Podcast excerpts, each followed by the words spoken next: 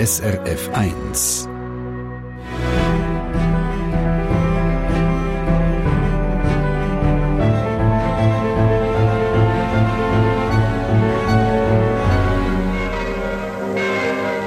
Die Glocken haben am Dienstagabend den Frieden verkündet. Die Worte unserer Bundesräte, die vom Radio über das ganze abendliche Land getragen wurden, mahnen uns, am Werk des jungen Friedens mit dankbarem Eifer mitzubauen. Wir werden diese Worte in die neue Zeit des Heilens und Aufbauens mitnehmen. Endlich Frieden. Vor 75 Jahren haben sich plötzlich neue Möglichkeiten aufgetan. In der Schweiz hat man aufgeschnauft und angepackt. Ich wollte wissen, wie der Alltag der Menschen in der Nachkriegszeit ausgesehen hat. Was haben sie gemacht und von was haben sie geträumt? Antworten geben mir drei, die damals mit drin sind. Ich bin Barbara Meier, Historikerin und Redaktorin bei Radio SRF 1. Und das ist die Serie Endlich Frieden, eine Generation erzählt. Folge 2 Der Weg ins Arbeitsleben. Die drei Zeitzeugen in dieser Serie sind Teddy Nilitschka, der Edi Nick und Susi Birchler. Alle über 90, was man nie würde denken, wenn man sie hört erzählen vom Schaffen damals in der Schweiz. Ich stelle sie kurz vor. Teddy Nilitschka, am Ende vom Krieg hat sie noch Ros geheissen, ist 15 und hat gerade eine kaufmännische Lehre angefangen in der Stadt Zürich bei der Baustofffirma Menadier. Ich habe dann schnell gemerkt, dass ich zum Beispiel völlig, völlig ungern Sekretärin wäre, wenn einer mir würde dirigieren, diktieren und ich, nein. Dann der Edi Nick. Er war 1945 17 in der Lehre als Industrieelektriker bei der Papierfabrik Landquart und dort hat er, was ich recht erstaunlich finde, als Stift schon kurzerhand Maschinen erfunden. Gut angekommen ist das aber nicht. Und dann habe ich zuerst mal mit der Verbändekreche bekommen, dass ich als Lehrling etwas mache, das ein Mann ersetze. Und die dritte Zeitzeugin ist Susi Birchler, damals noch Susi Staub.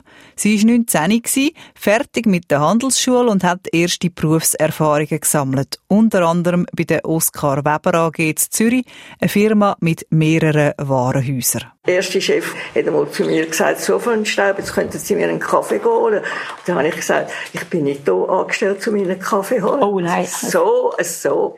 Ja, ja, eigentlich frech. Drei Menschen, die nicht immer den einfachen Weg genommen haben und die mit viel Selbstbewusstsein durchs Leben gehen. Das Gefühl komme ich einmal schnell über, wo wir im Radiostudio zusammen am runden Tisch sitzen und über die Zeit nach dem Krieg reden. Beim Thema Arbeiten wollte ich als erstes wissen, ob sie damals ihre Traumstelle hatten oder ob sie von einem ganz anderen Beruf geträumt hätten. Ja, ich habe von einem total anderen Beruf. Ich hätte immer sehr, sehr gern Frauenfachschule in Genf gemacht und das hat aber damals, glaube ich, etwa 3000 Franken gekostet, was ein enormes Geld war für meine alleinstehende Mutter, und ich sowieso gefragt habe, wie hat sie es gemacht und ich bin dann, ja, habe dann in Zürich gearbeitet nachher und ich habe das Glück gehabt, weil ich die Besitzer kennt habe von, von diesen Geschäften, habe ich das Glück gehabt, durch alle Abteilungen durchzukommen von dieser grossen Firma. Ich bin zuerst in der Buchhaltung und habe das furchtbar gefunden. Furchtbar.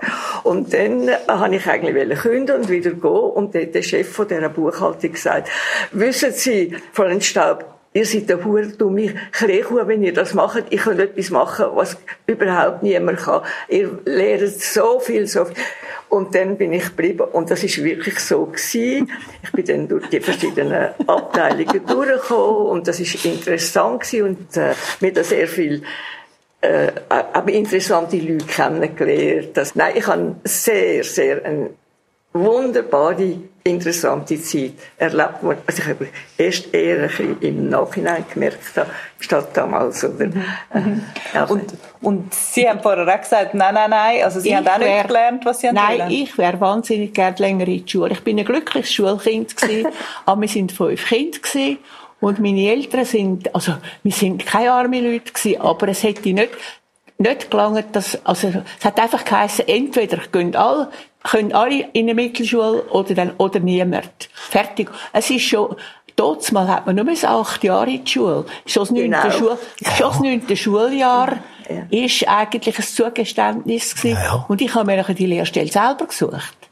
Und bin aber Ja, ich, ich, bin, ich bin nicht unglücklich gewesen, aber ich habe dann schnell gemerkt, dass ich zum Beispiel völlig, völlig ungern Sekretärin wäre, wenn einer mir würde dirigieren, diktieren und ich, nein.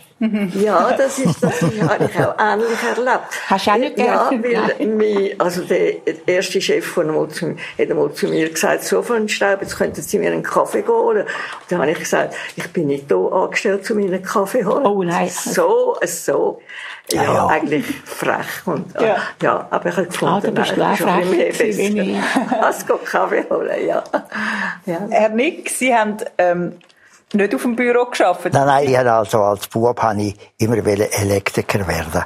Und dann später hat sich dann ergeben, dass ich die Lehrstelle als Industrieelektriker in der Papierfabrik Langwart bekommen habe.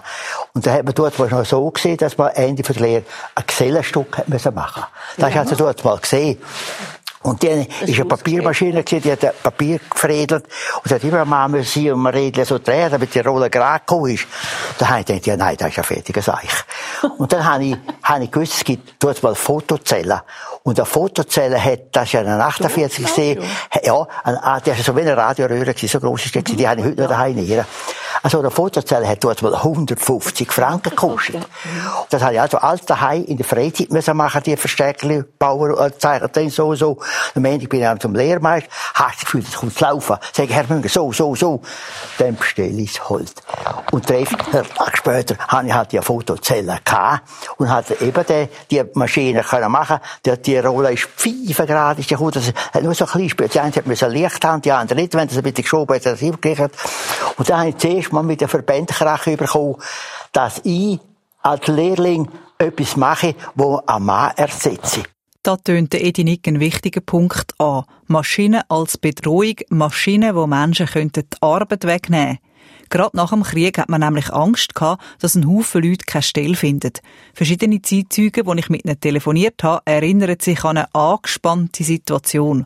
Die Männer sind zurückgekommen aus dem Dienst, haben wieder eine geregelte Arbeit gebraucht und die Frauen, die im Krieg eingesprungen sind und ihre Stelle übernommen haben, sind plötzlich nicht mehr gefragt gewesen.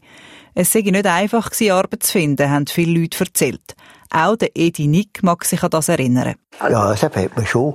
Also, ich weiss, da- nach dem Krieg ist das natürlich schon ein großes Ding gewesen. Und, und man, da, da, die Stellen sind natürlich unheimlich leer gewesen. Gut, das große Glück haben wir gehabt in Graubünden. Graubünden ist ja nicht, äh, ein, ein, ein, ein Ding, eine Industrieort, Das ist oder? Aber dort mal, dort mal sind jetzt die Brüder Oswald hingeheißen. Dann dort mal während dem Krieg die sogenannte, wie heute Ems Chemie heisst, ist dort mal die Holzverzuckerung gewesen. Ja, mag ich gut. Ja, Holzverzuckerung. Das ist ja so, gewesen, da hat man aus Holz hat man Alkohol gemacht. Für, für Autoantriebe. Für Das ist, Hol- das ist Holzverzuckerung. Holzvergaser? Ja, ja, ja, ja, ja, ja, ja, man hat da ein Ding. Und da hat das natürlich für viel, viel ist das dort mal in der Umgebung dort. Da, da haben sie ein Schichtengeschäft. Ich weiss, wo ich in Thailand stationiert war, da ist immer der Bus gekommen. Und hat zum Oberland hat er am Morgen um sechs sind dann die, die, der Bus, die Leute eingefahren sind auf die Schichten, hat sie daheim gebracht und die anderen mit. Das ist also, äh, Graubünden ist natürlich nicht, nicht, äh, äh, äh, eine Goldgrube gesehen mit, mit Arbeitsplätzen. Das ist also, das also selten gesehen. Aber obwohl am Anfang Sorgen herum sind, nur ein Jahr nach dem Kriegsende, hat sich die Situation auf dem Arbeitsmarkt in der Schweiz komplett anders präsentiert. Statt zu wenig Stellen hat es plötzlich zu wenig Arbeitskräfte gehabt. Das zeigt das Radiointerview im Echo der Zeit mit dem damaligen Zürcher Regierungsrat Josef Henkeler, das ich im Archiv gefunden habe. Es ist wahr, auf den Moment des Kriegsendes hat man gerechnet, dass eine große Arbeitslosigkeit entsteht. Man hat Arbeitsbeschaffungsprogramm ausgebaut, Kanton und, und Bund, das in die Millionen und Millionen hineingeht. Und heute haben wir genau den gegenteiligen Zustand. Wir haben Materialien, wir haben Baustoff, wir haben Arbeitsmöglichkeit und haben keine Arbeits und zu wenig Arbeitskräfte. Ja, aber wieso ist es denn dazu gekommen, dass wir so eine Hochkonjunktur haben heute? Einmal ist sagen, dass unsere Exportindustrie einen Massenaufträge hat. Dieser ganze Krie- Nachkriegsbedarf des Auslandes hat äh, sehr viel Aufträge gebracht. Die müssen rasch erledigt werden. Zum Teil ist es auch darauf zurückzuführen, dass der Bund enorme Mittel, Hunderte von Millionen, den Staaten zur Verfügung hat müssen stellen, um unsere Produkte zu kaufen. Auf der anderen Seite haben wir im Inland ein ungeheuer angestautes, äh, angestautes Arbeitsvolumen, speziell im Bau. Mit anderen Worten, schon ein Jahr nach dem Kriegsende hat die Wirtschaft langsam aber sicher angefangen zu brummen, hat sie in den meisten Regionen der Schweiz mehr wie genug Arbeit gehabt.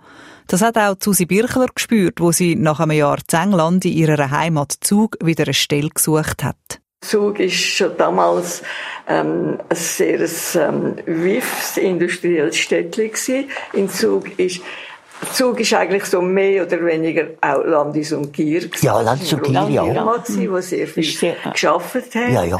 Und ähm, das war die, wo ich schon zurück zurückgekommen bin. Von England habe ich wieder eine Stelle gesucht und es hat drei Stellen gegeben. Eins war in der Landis und Gier. Da habe ich einen super Lohn gehabt. Da musste ich arbeiten vom 8.12 bis 4 12, irgend so, mit einer halben Stunde Mittagszeit. Und dann hatte ich, bin ich noch Stelle anschauen in der Metallwarenfabrik Zug. Und die haben die Helm gemacht. Das war eine riesige Fabrik gewesen, mit offenen Feuer, mit, und die haben für die Soldaten die Helm gemacht. Dann bin ich noch in einer Amerikanerfirma mich vorstellen.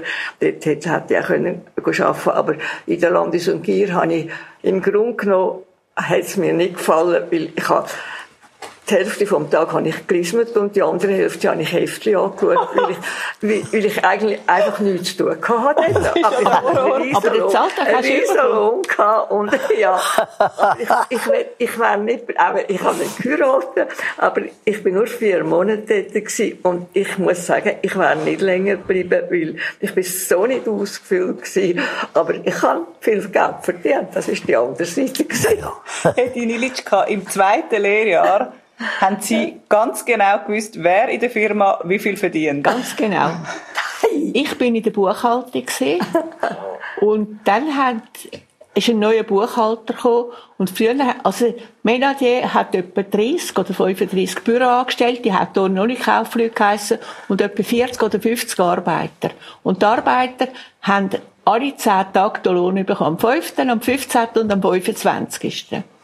Und dann hat man müssen eine Münzliste machen, also wie viel das jeder genau über, da hat man müssen ausrechnen, wie viel 20er Nötchen, wie viel, wie viel ja. 10er Nötchen, nein, 5er Nötchen hat es noch gegeben. Ja, ja.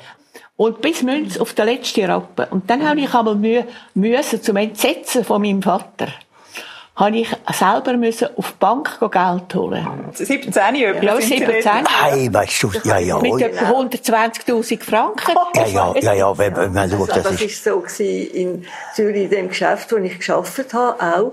Da hat man, ähm, äh, hat mir auch den Lohn so geholt und nachher habe ich, ich bin dann schon, ich habe ja dann geheiratet im 49, wir haben selber ein Geschäft gehabt und wir haben eine Bäckerei gehabt und wir müssen ganz genau die Löhne ausrechnen. Ganz genau. Ja, ja. Und abfüllen. Und, ab, und abfüllen. Abfüllen, in Säckchen abfüllen, ja. In Säckchen abfüllen? Ja, ja. Wir haben in der Mitte des Monats haben unsere Leute immer 500 Franken bekommen. Und am 25. Äh, ist der, sind die Abrechnung aber ja, müssen die ja. Abrechnungen machen. Und das sind Stempelkarten gewesen, wo man müssen mit, ausrechnen, mit den ja. Minuten genau ausrechnen und ja, ja. die jetzt nachher können heimnehmen und die haben die natürlich nachgerechnet. Ja. Da haben die Leute so viel Vorschuss geholt, ja. dass am Ende vom Monat, Ende vom Monat nur noch, nur noch der Zettel bekommt, was alles bezogen, kein Rappen mehr. Und da haben wir in der Industrie haben wir gesagt, fertig, alle 14 Tage, da haben die Leute Rappen. Das ist der Grund ja. gewesen, warum wir mal 14-tägigen Lohn Ding. Also, das war sogar Wochenlohn. Mhm. Und ja, ja, ja. Und dann ja, ja. umgeschaltet auf 10, auf 10 ja, ja, ja, ja, ja, ja. Zu, zur, Arbe zur Arbeitsersparnis. Ja, das ist, das ist der Grund. Wir hatten, wir hatten so ein breites ähm, Buchhaltungsjournal gehabt, wo alle die, also Kinderzulagen. Alles ja, ja. ganz, ja. Und Lohn, Lack, Lohn, Lohnausgleichskasse, das ist noch aus der Zeit vom Militär gewesen. Und das Geld ist nachher über, übergegangen, in die, wo die AHV aus, äh, gegründet worden. Ja, ja. 47. Ja, 47. Ja, ja. AHV, ein wichtiges Stichwort, das Teddy Nilitschka da einbringt. Über 80 Prozent Ja-Stimmen hat es 1947 an der Urne für die Alters- und Hinterlassenenversicherung gegeben. Ein wichtiger Schritt für die Schweiz hat die Schweizer Filmwochenschau damals bilanziert. Mit 864.189 Ja gegen 216.079 Nein hat das Schweizer Volk am 6. Juli beschlossen, eine wirksame Hilfe für die Alten und Hinterbliebenen aufzubauen.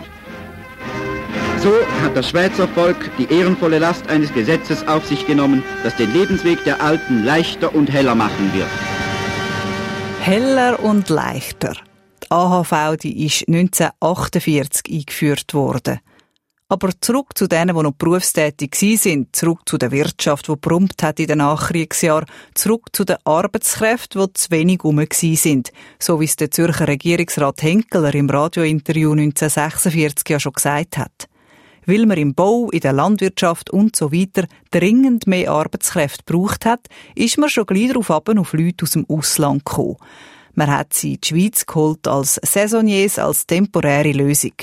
Gekommen sind vor allem Italiener, auch auf Einsiedeln im Kanton Schweiz, wo Susi Birchler in der Zwischenzeit hergezogen ist und mit ihrem Mann eine Bäckerei mit mehreren Filialen und einen Laden geführt hat. 1949 haben wir geheiratet und im 50 sind die ersten Italiener gekommen. Das wollte ich gerade zu reden. Ja, ja. Genau, sind die ersten Italiener gekommen und in Einsiedeln ist, das ist ein Kunde von uns, es ist ein, ein gestandener Mann, der ist Alltag etwa mit vier, fünf äh, jungen Männern gekommen und wir haben immer gemeint, das sei da, ja, vom anderen Ufer irgendwie. Und mit der Zeit sind alle die Familien von diesen jungen Männern auf Einsiedler gekommen. Oder das ist quasi wie ein Vater gewesen. Und die haben dann auch zum Teil bei uns geschafft. Hat man sich dann das überlegt? Ja. Hat man die angestellt, weil man keine Schweizer gefunden hat? Oder? Die sind dann gekommen in die Schweiz und haben Arbeit gesucht, oder? Und dann haben sie irgendeine kennengelernt, haben geheiratet. Mögen Sie sich noch erinnern, ist das eine Diskussion gewesen, ob man Nein, so Gastarbeiter kein... anstellt, oder ist Nein? Nein, überhaupt nicht. Das ist absolut selbstverständlich. Weil wenn ich ein bisschen im, im Archiv gelost habe, dann hat das schon, schon vor, vor 1950 hat's schon angefangen, weil die Wirtschaft so brummt hat. Ja. Hat man, ähm, hat man mehr Leute gebraucht, als man hat. Ja. Und auch in der Landwirtschaft sind viele Italiener. Ja, ja. Genau. Sind, genau. am Anfang ja. schon fast immer Italiener. Das war der dort, wo, wo, ja. An der Papierfabrik Langquart, mhm. da kann man sagen, sind 80 Prozent Italiener gewesen. 80 Ja, ja, das ist, das ist interessant gewesen. Wir hatten ja dort in der Papierfabrik Langfurt, ist eine ganze Siedlung gewesen, mit mehr Familienhäusern, wo die Italiener gewohnt haben. Die Italiener Dörfli? Ja, ja, ja. Quasi schon, schon dort, ja. ja. Ausländer, die in die Schweiz kommen, arbeiten, das hat anfangs 50er Jahre also angefangen anziehen. In den 60er Jahren ist die Stimmung gegenüber den Gastarbeitern dann gekippt. Stichwort Schwarzenbach-Initiative aber da sind wir dann definitiv nicht mehr in der Nachkriegszeit. Endlich Frieden, eine Generation erzählt. Diese Serie habe ich, Barbara Meyer, produziert. 75 Jahre nach dem Kriegsende schaue ich mit unseren drei Zeitzeugen Susi Birchler, Hedi Nilitschka und Edi Nick zurück auf die Zeit, die ihr Leben geprägt hat. In der Folge 3 geht es dann nach dem Arbeiten ums Vergnügen und die Freizeit. Alle Episoden finden Sie auf srf.ch-1945. Und wenn Sie wissen wollen, wie die drei über 90-jährigen Zeitzeugen aussehen, die mir von ihrem Leben erzählen, dann finden Sie Videoausschnitte von unseren Gesprächen auch dort. srf.ch-1945.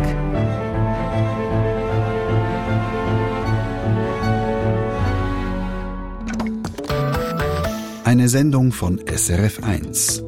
Mehr Informationen und Podcasts auf srf1.ch.